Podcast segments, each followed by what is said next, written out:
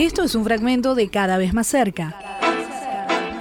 Nuestro programa semanal en streaming por fmpatagónica.com y por FM Dinahuapi 90.1.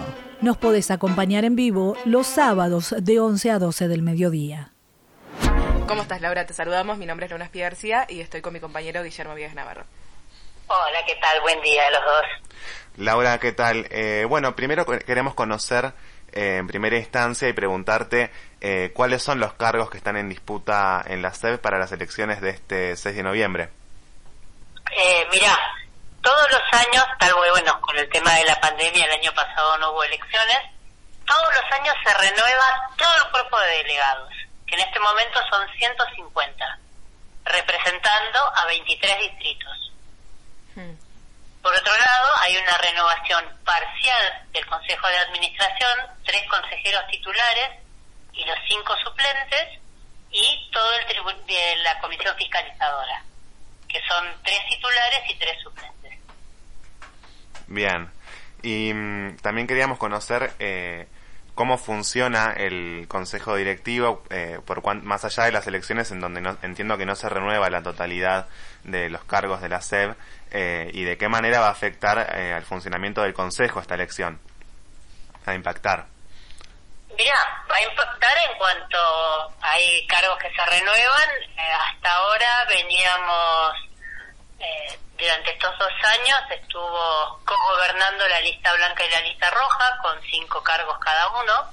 Hmm. Eh, la lista blanca se, se divide en lista blanca y verde y blanca y celeste. Y bueno, en el resultado será un consejo pluri, pluripartidario, pluricolor. Que, distintas visiones de lo que tiene que ser la cooperativa irán cogobernando. Claro. Y Laura, ¿quiénes integran eh, la lista roja y, cuáles son eh, las propuestas que tienen?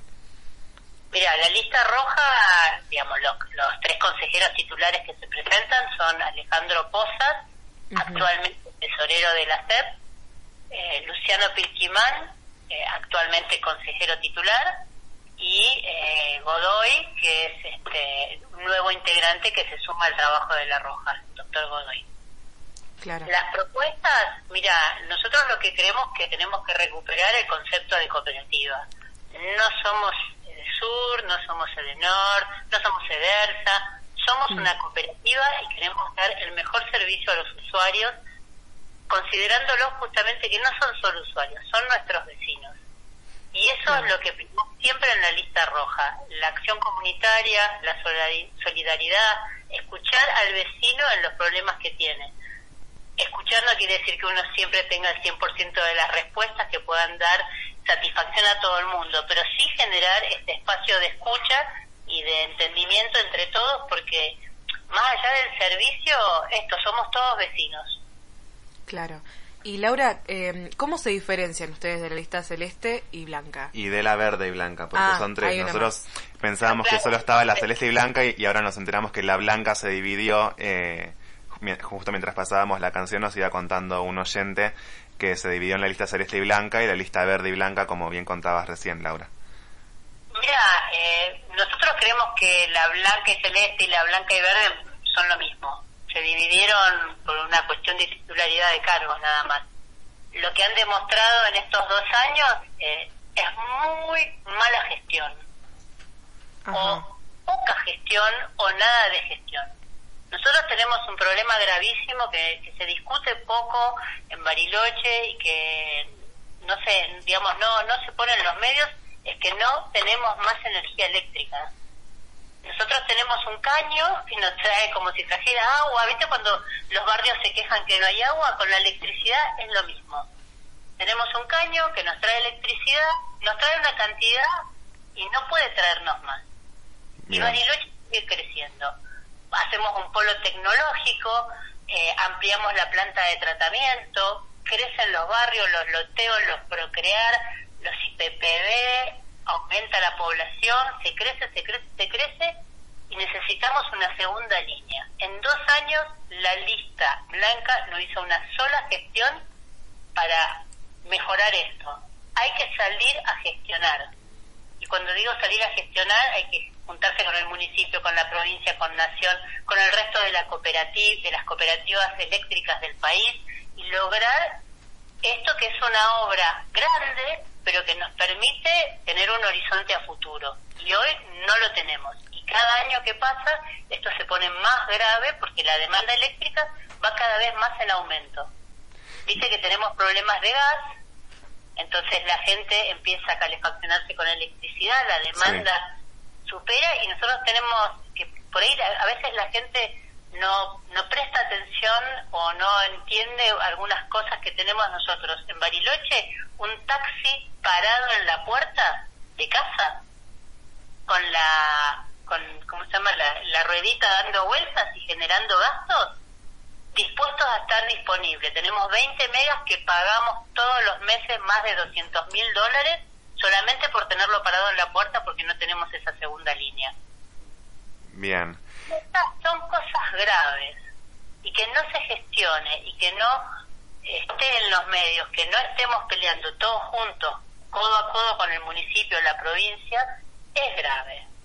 Y yo te diría que yo sé que a la lista roja por ahí salen críticas por todos lados y hay mucha agresión, pero si hay algo que, que ha caracterizado la gestión de la roja es esto, gestión, gestión, gestión. Justamente en relación a eso, Laura, te quería preguntar, porque la lista roja, entiendo, fue la conducción de la SEB eh, durante bastantes años hasta que llega a la lista blanca, ¿no es cierto? Correcto. Este, y, y bueno, ¿ustedes qué, qué gestiones pueden rescatar de, del, del periodo en el cual estuvieron en el Consejo Directivo de la SEB eh, al mando, ¿no es cierto? Eh, ¿Qué es lo que rescatan y, y, quizás también qué es lo que piensan que se podría haber hecho mejor? Mira, que vos, eh, la lista roja estuvo, como bien dijiste, 18 años. Cuando la lista roja asume en la cooperativa, la cooperativa estaba al borde de la quiebra con una deuda de 8 millones de dólares. Sí. Y no fue poco levantar eso. Y eso se logró con una muy buena gestión de la cooperativa. ¿Qué logra la lista roja? Porque, por ejemplo, andan diciendo que nosotros dejamos en bancarrota la cooperativa. Yo siempre digo, y te lo digo como, como ser este, también prestadora de un servicio. Un balance, el número de un balance, así como lo está tirando la lista blanca, es una foto. Y una foto que podés interpretarla como vos quieras. Porque los balances tenés que verlos enteros. Cuando la lista roja se fue, fue el primer balance que se actualizaba por ley por inflación con lo cual ya el número no te dice nada. Y la otra cosa, nosotros dejamos una cooperativa llena de postes, llena de cables, llena de, de vehículos este, en buen estado, toda la gente con todos los materiales de seguridad y hoy la cooperativa no tiene nada. Con esta emergencia que tuvimos, tuvimos que salir a pedir prestados postes a la CALF porque no había postes en toda la cooperativa para levantar todos los cables caídos con la tormenta. Tremendo, sí. Entonces, esas son las diferencias. Es decir, está bien, ¿la cooperativa tenía una deuda? Sí, yo cuando hago un corte de balance en la junta vecinal, tenemos deuda. ¿Por qué? Porque compramos algo, lo estamos pagando, entonces tenemos un crédito a futuro y eso se figura como una deuda en el balance. Pero no quiere decir que esté quebrado. Claro. ¿Sí? No sé si se entiende la diferencia. Bien, este... Luna. Sí, Laura, te queríamos preguntar, ¿no? Para ir finalizando, eh, ¿cuáles son las expectativas que tienen? Para las elecciones. Claro. Digamos, nosotros queremos volver a hacer conducción, queremos volver a poner a la cooperativa a dar los servicios que siempre digo, que no son solamente la electricidad o el saneamiento que son nuestros fuertes, a mejorar todo lo que es Internet, a mejorar todo lo que es acción social. En estos dos años no se hizo absolutamente nada. Mm. Solamente en el oeste organizamos un taller a, a pulmón para, digamos, para poder dar algún servicio y fue lo único que se hizo cuando en general en todos los barrios la cooperativa daba talleres de formación de infinidad de, de, cuestiones que se solicitaba desde la comunidad que es el ida y vuelta que da la cooperativa eso no ser una empresa privada ser una cooperativa es tener una mirada más allá del servicio que se presta y entender un poco cuáles son las necesidades que tiene la comunidad para ir mejorando.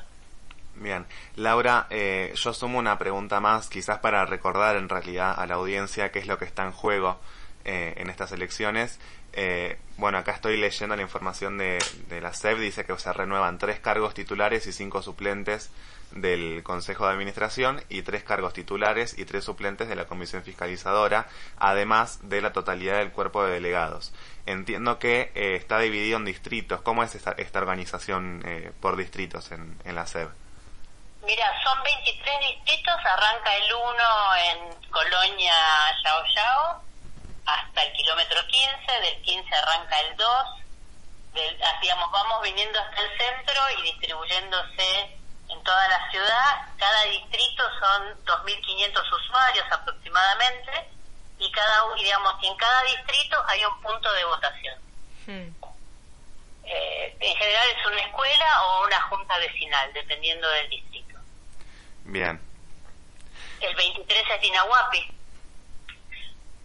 El 20 es la zona de Villarabo Gutiérrez, Los Coihues, no me voy a saber todo de memoria. no, por supuesto, sí. y cada uno, no, y cada uno, viste, tiene cuatro o cinco o seis barrios, algunos no, viste, el siete, el ocho, todo eso son el microcentro, y cada uno, bueno, nada, tiene su, su punto de votación y cualquiera que quiera hacer una consulta de dónde voto y todo esto, es ponerse en contacto, si querés dejar mi número de teléfono al aire, no hay problema, yo les doy cualquier tipo de duda, le, saco, le, informo dónde se vota en cada distrito. Perfecto. Bueno, el número de Laura para que se puedan comunicar si tienen ganas con ella es 2944 410291. Lo repito una vez más, 2944 410291. ¿No? Sí, correcto. Perfecto. Bueno, Laura, muchísimas gracias por tu tiempo. muchísimas gracias a ustedes. Hasta luego, Laura. Hasta luego. Ahí estábamos en comunicación telefónica con Laura Tanzer. Em, ella es presidenta de la Junta Vecinal eh, del barrio Tres Lagos y consejera suplente de la SEB. Es candidata por la lista roja. Eh, que bueno, y nos estaba contando el punto de vista de, justamente de, esta lista. Eh, bueno, con un balance muy crítico acerca de, la gestión de la lista blanca de estos últimos dos años. Eh, dijo textualmente que no se había hecho nada. Em, bueno, criticó la gestión ahora con, con el viento, que, que, se cayeron postes, hablaba un poco de eso. Eh, recordamos un poco la información acerca de esta elección para que ustedes eh, como oyentes y también como usuarios, imaginamos, eh, puedan acercarse a votar. Eh, me parece que siempre es importante. Se renuevan tres cargos titulares y cinco suplentes del Consejo de Administración. Sí, y tres cargos titulares y tres suplentes de la Comisión Fiscalizadora. y la totalidad del cuerpo de delegados, que son 102 titulares y 42 suplentes. Eh, bueno, después, ¿quiénes pueden votar, no? Titulares del servicio de luz que solo pueden ser reemplazados por el esposo o esposa eh, presentado libreta de familia, presentando.